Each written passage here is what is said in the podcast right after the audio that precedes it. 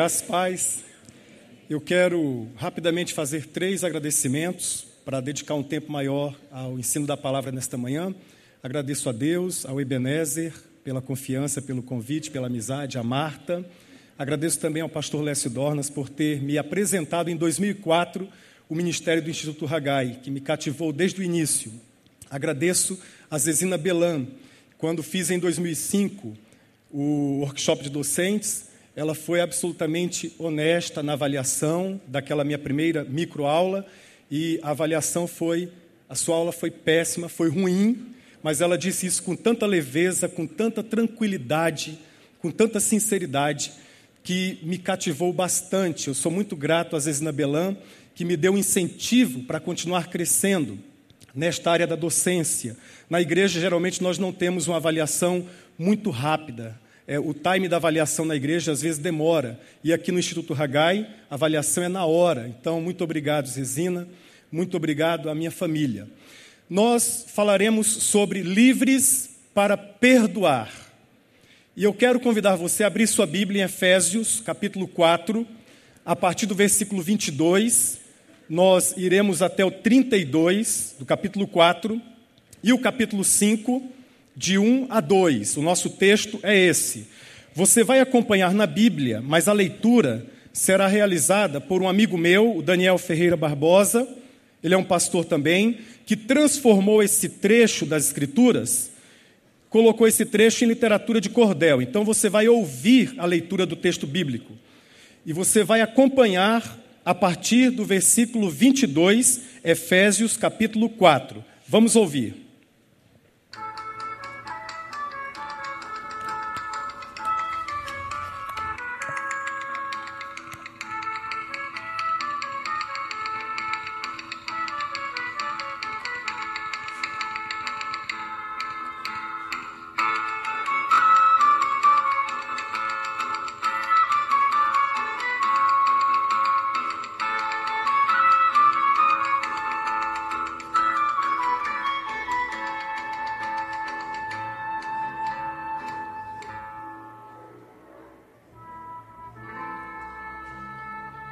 Olha, quanto à maneira antiga de ser, deixa disso.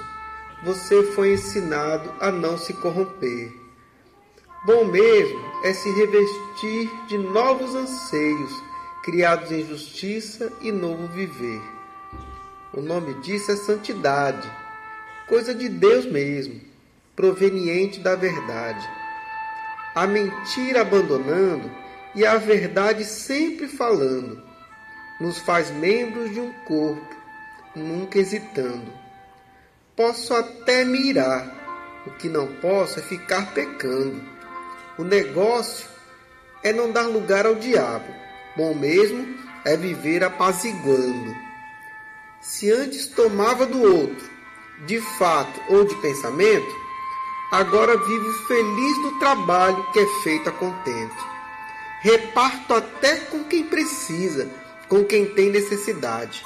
E isso, para quem precisa, é solidariedade.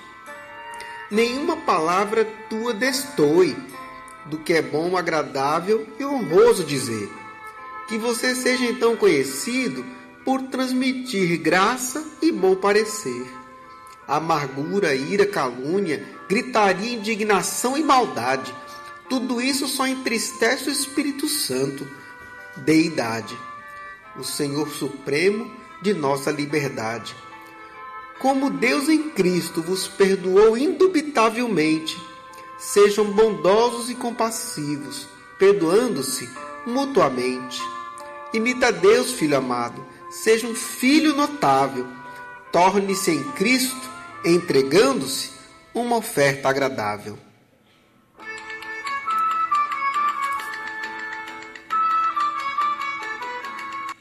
Amém. É isso aí. Queridos, eu cresci em Rio Branco, no estado do Acre, vendo meu pai, padeiro de profissão e de vocação,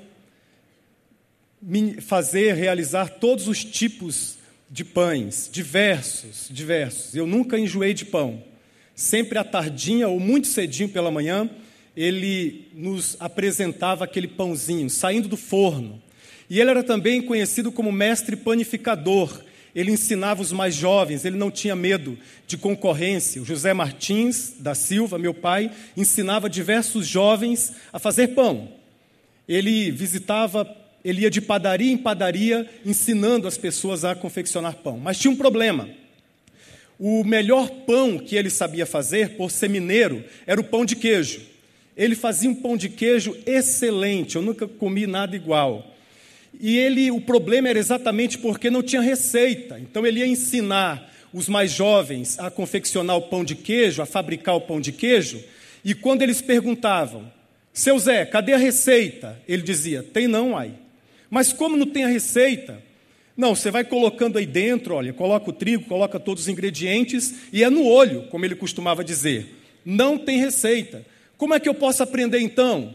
Você tem que me ver fazendo, você precisa me olhar fazendo pão de queijo. E muitos desistiam, obviamente. Muitos não queriam este caminho de discipulado para conseguir fazer o pão de queijo.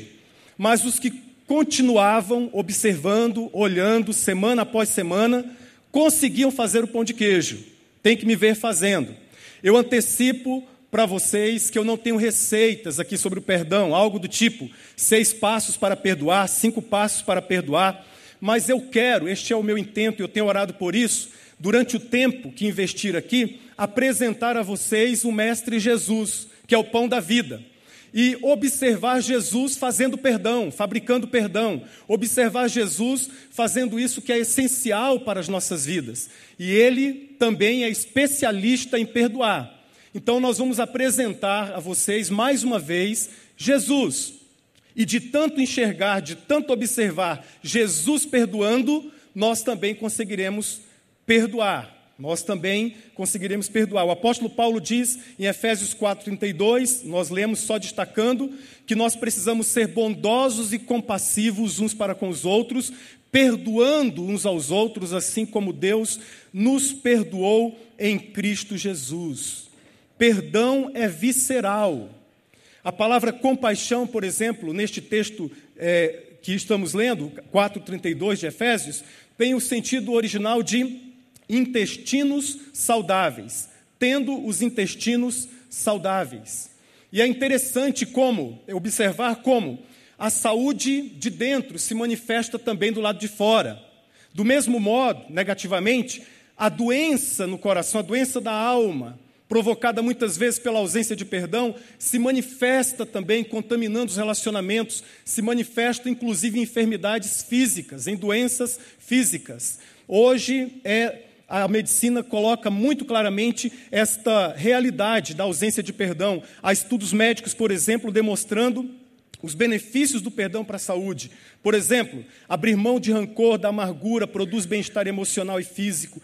Por outro lado, o ressentimento, ah, o contexto da amargura prejudica a vida profissional, a vida pessoal, os relacionamentos e leva a decisões erradas. Libera hormônios, aumenta a pressão sanguínea, hormônios que fazem mal à saúde. Ah, quem não perdoa tem mais dores de estômago, tem mais tontura, mais fadiga e dores musculares. E perdoar baixa a pressão sanguínea e a tensão muscular. Pensando nisso, eu inventei uma paráfrase para Efésios 4:32, o nosso texto base. Tornem-se saudáveis por dentro e deixem essa saúde contagiar os seus relacionamentos com perdão e graça. O perdão é visceral, mexe com a gente demais. Dói, dói muito, mas cura, cura sim. Compreendam que se o interior estiver doente, o exterior também adoecerá aos poucos, mas o perdão cura. Deus sofreu também. Jesus também sofreu. Deus nos curou em Cristo, nos perdoando, livre completamente, e nos convida a imitá-lo nesse gesto. E assim como ele fez, nos capacita a fazer também. Assim como. O nosso chamado é para perdoar, assim como Deus nos perdoou em Cristo. E quando você tem contato com essa expressão bíblica, a primeira coisa que vem à sua mente é uma nota de desespero. Porque você pensa assim: como assim perdoar como Deus nos perdoou? Como assim? Isso cria uma dificuldade para nós. Você muitas vezes pensa: Deus me manda para a África, mas não me peça para perdoar aquela pessoa. Deus me manda devolver o dízimo muitas e muitas vezes, mas não me peça para perdoar aquela mulher. O meu coração ainda está muito ferido, muito magoado. Deus, não me peça para perdoar aquele empregado. Senhor, aquele patrão não, de forma alguma, não me peça isso, por favor. Além de pedir para perdoar, ainda precisa ser na medida, assim como, da mesma forma. Não, Senhor. E a nossa alma vai se inquietando, se abatendo, porque essa expressão soa para nós inicialmente uma expressão de terror, assim como. Mas eu não sou Deus, eu não dou conta, eu não aguento, eu não consigo. E você vai anestesiando a sua vida na igreja, você canta sobre perdão, lembra-se daquela pessoa, lembra-se daquele contexto, mas deixe isso passar apenas na periferia da sua alma, porque você não quer tratar desse assunto com seriedade, porque o assim como soa muito como uma nota de desespero. Mas vendo Jesus perdoar, vendo Jesus fabricar perdão, nós entendemos, e eu quero compartilhar isso com vocês, que é exatamente o contrário. Essa nota não é uma nota de desespero, é uma nota libertadora, é uma nota de alívio, é uma nota de uma expressão de graça, de misericórdia, de contentamento. E a minha oração o tempo todo é para que você receba essa nota libertadora e consiga efetivamente perdoar e ter a sua alma leve, ter o seu coração leve, que você saia daqui nesta manhã com esta percepção da graça e do amor de Deus, com um cheirinho de pão de queijo quente, em nome de Jesus Cristo. Em nome de Jesus. Como assim, disse o apóstolo, em Cristo, porque o texto, Efésios 4,32, afirma que Deus nos perdoou em Cristo até Deus precisou de Cristo para nos perdoar. E nós não conseguiremos perdoar fora da ambiência de Cristo, do Cristo ressurreto. Nós não conseguiremos. Em Cristo, em Efésios 4:32, significa pelo menos três coisas. Primeira delas, em Cristo significa por meio de Cristo. Quem nos ajuda a compreender isso melhor é o Paulo mesmo, em 2 Coríntios 5, 17 a 19. Você pode acompanhar na sua Bíblia. Segundo aos Coríntios 5, 17 e 19. Portanto, se alguém está em Cristo, é nova criação. As coisas antigas já passaram, e eis que surgiram coisas novas. Tudo isso provém de Deus, que nos reconciliou consigo mesmo por meio de Cristo. O contexto semântico é o mesmo. Por meio de Cristo. E nos deu o ministério da reconciliação. Ou seja, que Deus em Cristo estava reconciliando consigo o mundo, não lançando em conta os pecados dos homens, e nos confiou a mensagem da reconciliação. Não há perdão sem sacrifício, não há perdão sem entrega. É por meio de Cristo, é por meio dele, não é por meio do seu esforço pessoal, não é por meio dos seus méritos, não é por meio de uma sofisticação especial para perdoar, mas é por meio de Cristo. Em Cristo significa por meio dele. Até o Senhor, até Deus, nos perdoou por meio de Cristo, em Cristo. Mas em Cristo significa também na presença de Cristo.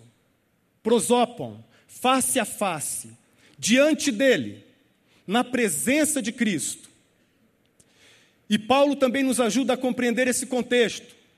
Em 2 Coríntios capítulo 2, versículo 10, Paulo fala a respeito de uma pessoa que estava hostilizando a comunidade e sendo hostilizada por ela, um homem repleto de pecados, cheio de falhas, mas também cheio de uma necessidade de perdão. Paulo nos diz em 2 Coríntios capítulo 2, versículo 10: "E a quem perdoardes alguma coisa, também eu.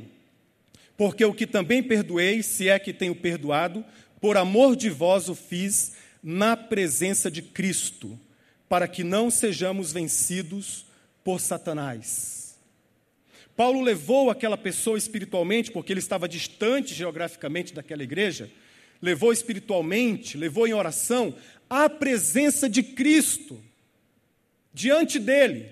E pelo menos o apóstolo Paulo tinha consciência muito clara de que estava sim na presença de Jesus, como estivera lá no passado no caminho de Damasco, quando recebera o seu perdão Saulo, por que me persegues? Ele recebeu perdão e, portanto, ele aprendeu esse negócio abençoado, essa realidade leve, essa realidade profunda de conduzir pessoas à presença do Mestre, de conduzir pessoas à presença de Jesus. Paulo levou aquele homem à presença de Jesus e conseguiu, portanto, perdoá-lo em Cristo, na presença dele.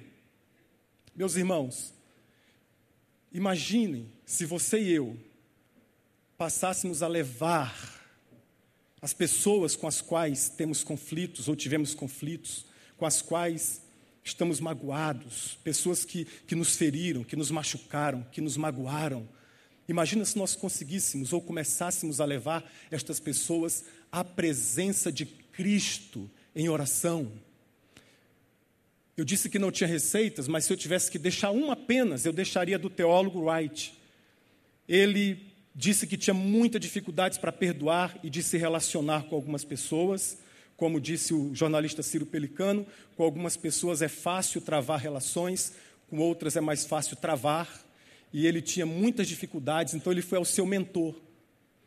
E o seu mentor disse assim: faz o seguinte, você faz a oração do Pai Nosso e personalize essa oração, torne essa oração sua. Então era mais ou menos assim: imagina se eu tivesse um problema com o Ebenezer. Não tenho, mas eu, não sei depois dessa mensagem se eu terei. Mas se eu tivesse um problema com ele, então eu oraria assim: Pai nosso que estás nos céus, Pai do Ebenezer e meu Pai, santificado seja o teu nome. Venha ao Ebenezer e a mim o teu reino. Seja feita a tua vontade na vida do Ebenezer, assim na terra como nos céus. O pão nosso de cada dia, dê ao Ebenezer hoje. E não deixe o Ebenezer cair em tentação. Nesta parte tem que orar com mais ênfase. Não deixe o Ebenezer cair em tentação, principalmente na tentação de me matar, de me esganar. Mas livre o Ebenezer do mal, porque teu é o reino, o poder e a glória para todo sempre. Eu tenho seguido essa receita de vez em quando e tem dado certo. Graças a Deus. Às vezes eu, cito essa, eu, eu sigo essa receita por medo, às vezes sigo por amor, mas tem dado certo. Em Cristo significa na presença dEle. E quando nós aprendemos a levar as pessoas à presença de Cristo, nós encontramos o caminho da graça, o caminho do perdão, o caminho do amor. Em Cristo significa por meio dele, é só por meio de Jesus que nós conseguiremos perdoar. Em Cristo significa na presença de Cristo. E em Cristo significa em atitude de adoração a Cristo. Perceba que no versículo 2, capítulo 5 da carta aos Efésios, o contexto é o contexto de culto. O culto do Antigo Testamento, da Antiga Aliança, o culto que eles conheciam.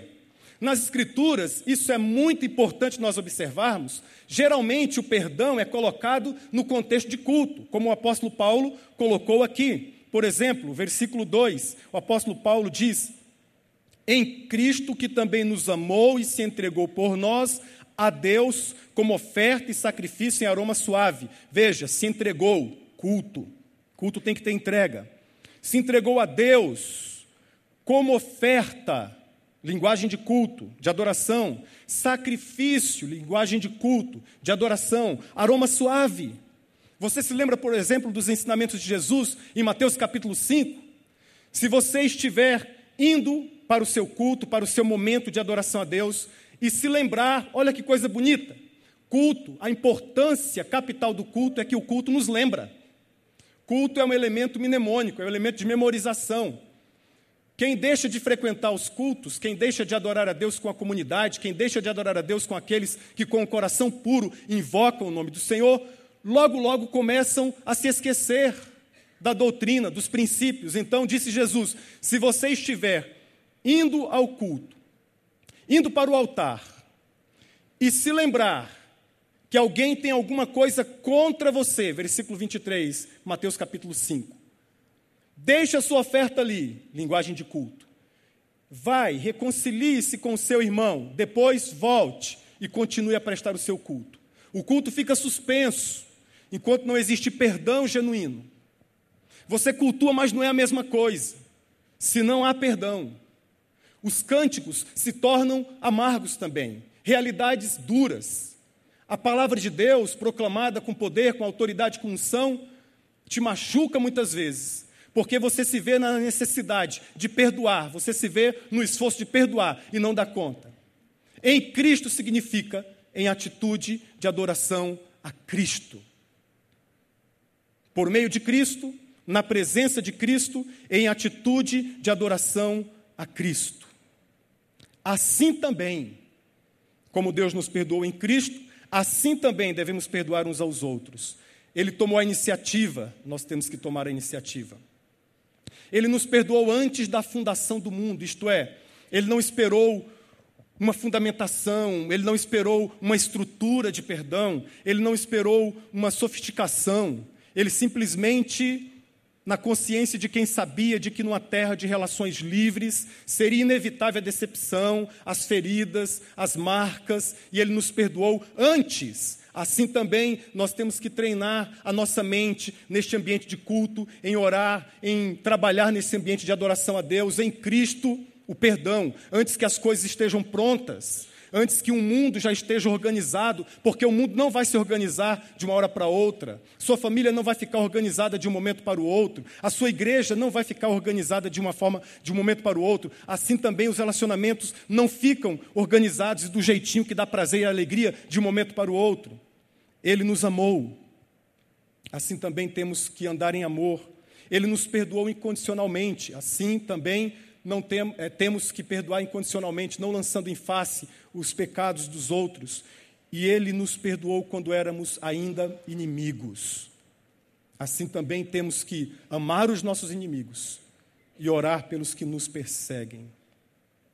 Mesmo assim, nós não temos a capacidade em nós mesmos. Mesmo sabendo que é por meio dele, é na presença dele, em atitude de adoração a ele, nós não temos em nós mesmos a capacidade. Quem pode fazer isso? Você se pergunta. Quem dá conta de fazer isso? Você se pergunta. A quem é possível fazer isso?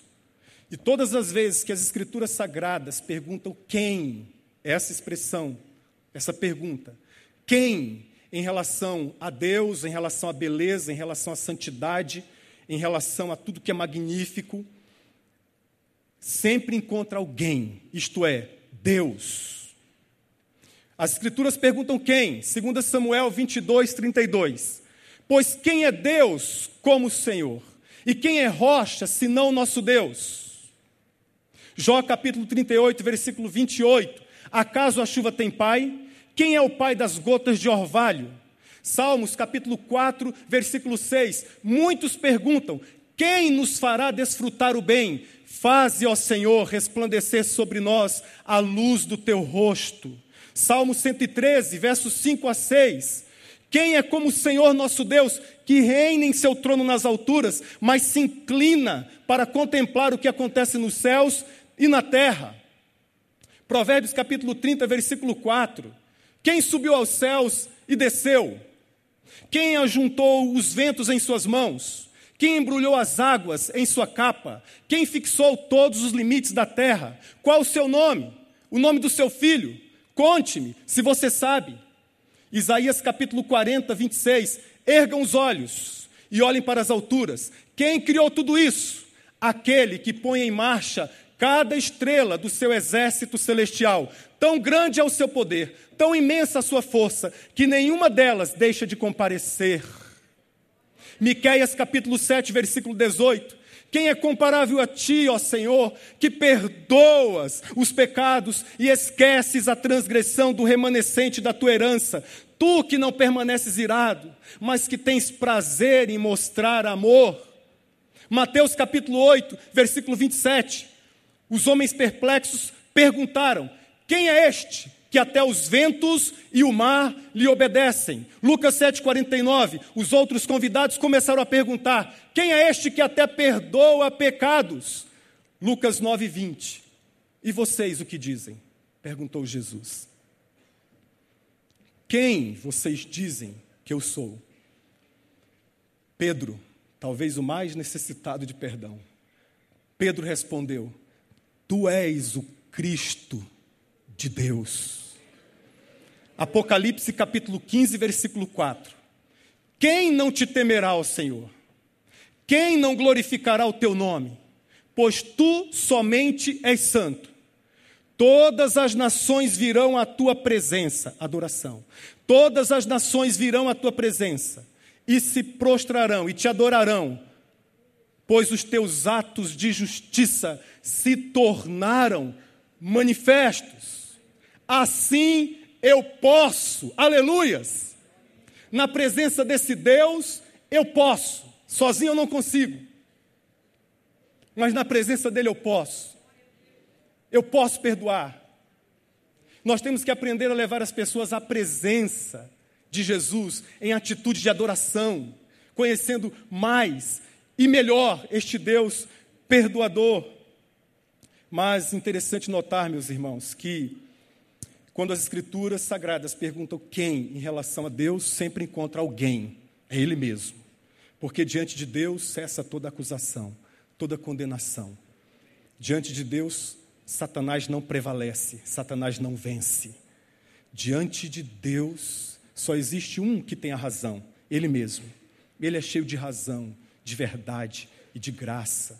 E nós enxergamos isso na pessoa de Jesus. Mas quando as Escrituras perguntam quem em relação a você e a mim, encontra o vazio. Predominantemente, em quase todas as vezes que as Escrituras sagradas perguntam quem, e o objeto é o ser humano, encontra o vazio. Contra ninguém. Há algumas exceções honrosas, por exemplo, Isaías capítulo 6. O Senhor pergunta: A quem enviarei? Quem irá por nós? Isaías diz: Eis-me aqui, envia-me a mim. Mas de um modo geral, em quase todas as vezes que as Escrituras perguntam quem em relação a você e a mim, encontra o vazio. E Deus também pergunta os seus quens. Eu vou perguntar e vocês sempre responderão ninguém, combinado? Então as Escrituras dizem: quem compreende? Quem busca Deus? Quem é bom entre os homens de verdade? Quem faz o bem pelo bem? E quem pode se gloriar diante de Deus? Ninguém. Sempre encontra o vazio. Por isso que nós temos que aprender a levar as pessoas à presença de Jesus, mas com a motivação correta. Durante muito tempo eu percebi que tinha dificuldades para perdoar. Meu coração abrigava com muita facilidade o rancor, o ressentimento. E depois de um tempo em oração, eu descobri que isso era fruto de um contexto familiar, de um ambiente familiar, porque quando eu tinha 10 anos de idade, meu pai, José Martins, ele se envolveu numa briga muito terrível com o meu tio.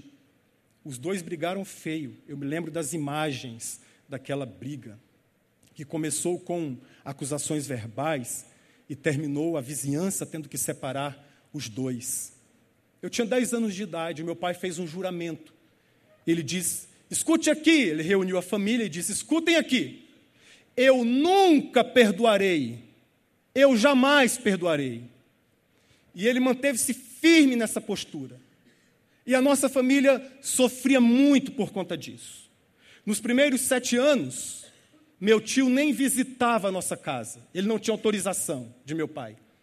E depois, no Natal, isto é, uma vez por ano, o meu tio ia até em casa, mas ficava sempre do lado de fora, ele não entrava. E minha mãe fazia o prato das comidas que nós comíamos no Natal e levava para o meu tio do lado de fora. E meu pai insistia: aqui ele não entra. Eu não perdoo. Eu fui crescendo, em algumas vezes tive contato com meu pai, tive a coragem de conversar com ele sobre perdão. Pai, perdoa. Nesse período eu já estava no seminário, isso me angustiava bastante. Pai, perdoa. Não perdoo, não perdoo. E tem mais: se ele passar, se o seu tio passar por um lado da rua, eu passarei pelo outro lado. É assim. E aquilo foi amargurando muito o meu coração. Eu comecei a desenvolver também um ressentimento terrível no meu coração em relação ao meu pai. O tempo foi passando, meu pai ficou doente, muito doente, e com 80 anos ele foi internado às pressas no hospital. Eu estava já pastoreando em Cuiabá.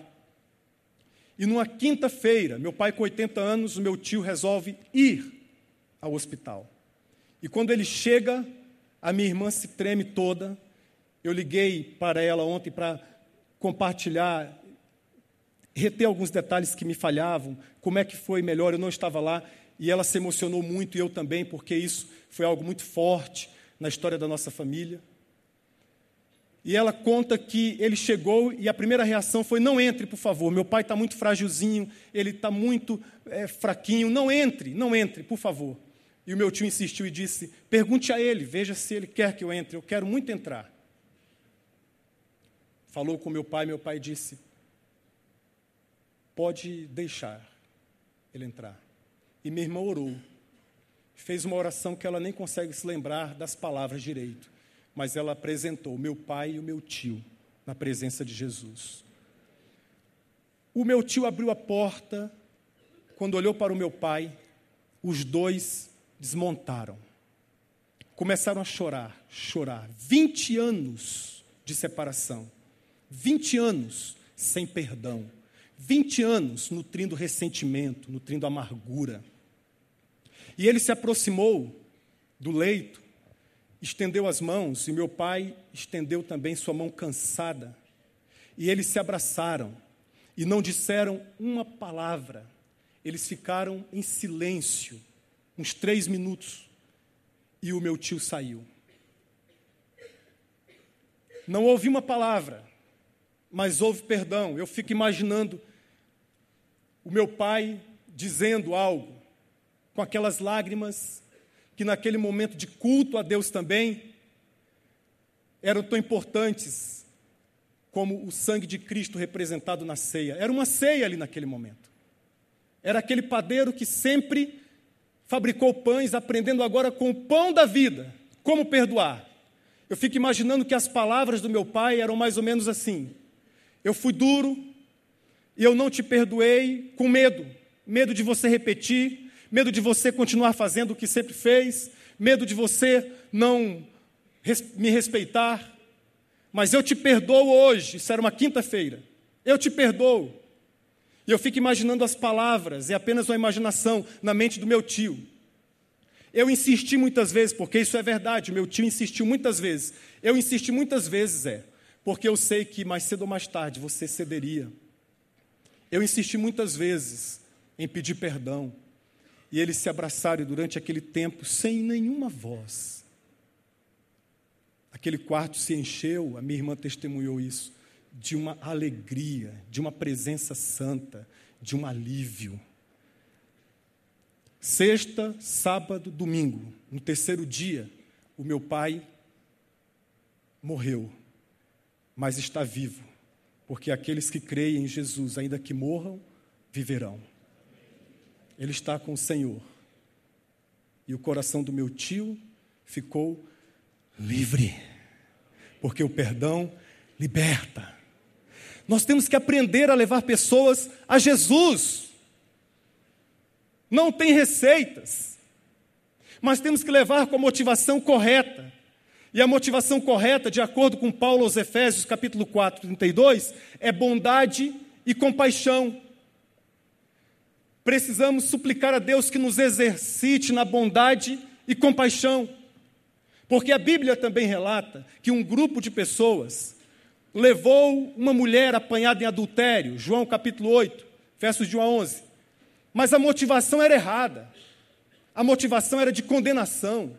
A motivação era de quem tem a razão, era de juízo e aquela mulher fora jogada ali aos pés de Jesus. O contexto semântico é o mesmo de Efésios 4:32, é o mesmo de 2 Coríntios 2:10, é o mesmo, prosópolis, é o mesmo contexto. Diante de Jesus. Jogaram aquela mulher diante de Jesus. E depois de um tempo, Jesus escreve na areia, se ergue e propõe a questão. Quem não tiver pecados, atire a primeira pedra. E o auditório ficou vazio. Porque quando se aplica ao humano, a pergunta quem encontra? Ninguém. Só Jesus tem razão. O auditório ficou vazio, e se fosse o auditório mais santo deste universo, composto por, por homens santos, de oração, mulheres consagradas a Deus, o auditório permaneceria vazio. E se esse auditório, se aquele auditório fosse esse aqui do Congresso do Ragai, e Jesus estivesse aqui, e a mulher jogada aos seus pés aqui, na presença dele, e Jesus perguntasse a todos nós: quem não tiver pecado, atire a primeira pedra. Ainda assim, esse auditório permaneceria vazio. Vazio. E depois Jesus nos dá uma lição extraordinária, que a melhor maneira de matar um pecador é perdoando esse pecador. Erga-se, vai e não peques mais. Morreu ali uma pecadora irremediável, nasceu uma pecadora redimida pela graça, pelo amor, pelo olhar do Senhor. Eu quero usar esta cena para encorajar você. Talvez você tenha algumas pedrinhas no coração aí. Pessoas. Quando você pensa, dói, machuca. Todos nós precisamos perdoar alguém que mentiu, que nos enganou, que feriu, que nos machucou, ou alguém, de acordo com Efésios 24, 22 em diante, alguém que roubou de nós sonho, esperança, alegria, alguém que irado dando lugar ao diabo, desferiu contra nós golpes, palavras ferinas, de um patrão, de um empregado, de um pastor, de um irmão em Cristo, de um pai, de uma mãe, de um filho.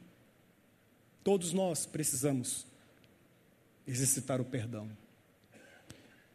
Talvez essas pedrinhas não estejam mais no seu coração, estejam em suas mãos. É um avanço. Mas em Cristo, nesta manhã, você pode soltar essas pedrinhas. Por Ele, nele, através dele, na presença dele, você pode. Talvez não estejam mais em suas mãos, talvez estejam guardadas no bolso, escondidas, ninguém vê. E você foge desse assunto. E Fulano, não, já perdoei, mas eu quero que ele passe para o outro lado da rua. Se eu passar por esse lado, ele passa para o outro lado da rua. As pedras estão escondidas. E nesta manhã, o Senhor tem uma radiografia, que é o seu próprio olhar, que enxerga essas pedras. Ele não quer que você ande tão pesado assim.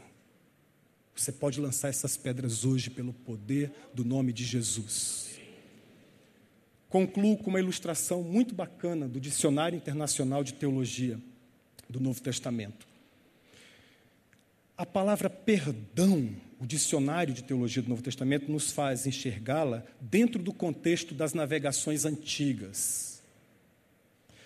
Então, existia a embarcação, o mastro, no mastro principal tinha o cesto da gávea, de lá do cesto da gávea, o marinheiro responsável observava o horizonte e, ao menor sinal de terra, ele gritava: Terra vista! Esse era o papel dele. E tinha que ser um grito para que todos ouvissem, se alegrassem, celebrassem, e os marinheiros se preparassem ali para a chegada à terra. Mas esse não era o único grito que ele dava. Ele também gritava, olhando para baixo, percebendo o movimento das velas, Existiam cordas, os marinheiros mais fortes seguravam essas cordas, e quando ele observava que as cordas estavam retesadas, muito esticadas, para que aquelas cordas não se rompessem, não quebrassem, e aí seria uma tragédia, ele gritava olhando para baixo, de cima, ele gritava: perdoa! E a expressão perdoa na antiguidade era uma expressão técnica de solta a corda, deixa o vento passar. Deixa o vento soprar. Se continuar assim, vai quebrar tudo, vai arrebentar tudo. Perdoa. O Senhor dos céus, nesta manhã, grita para você: perdoa. Solta a corda. Em nome de Jesus. Libera. Aleluias. Glória a Deus. E assim como os marinheiros mais fortes tinham que perdoar, soltar a corda, capitão Jesus diz para você nesta manhã: você, marinheiro mais forte, tem que perdoar também, tem que soltar a corda. Mas eu não sou forte, eu sou frágil. Amém. Porque Paulo, que escreveu a carta aos Efésios, escreveu a carta aos Coríntios e disse que o poder de Deus se aperfeiçoa exatamente na sua fraqueza. Marinheiro, solta a corda. Solta a corda. E talvez você ouça, e eu vou orar por isso. Talvez você ouça nesta manhã um outro grito. Céu à vista. Céu à vista. O capitão Jesus, céu à vista na sua família. Céu à vista na sua casa. Céu à vista na sua empresa. Céu à vista na sua igreja. Porque nesta manhã, marinheiro, você aprenderá, não com uma receita, nós não temos, mas vendo Jesus, você aprenderá a soltar corda, a liberar. Em nome de Jesus. Feche seus olhos. Simbolicamente apenas, com as duas mãos, imagine segurando uma corda. De um lado você, do outro lado pessoas.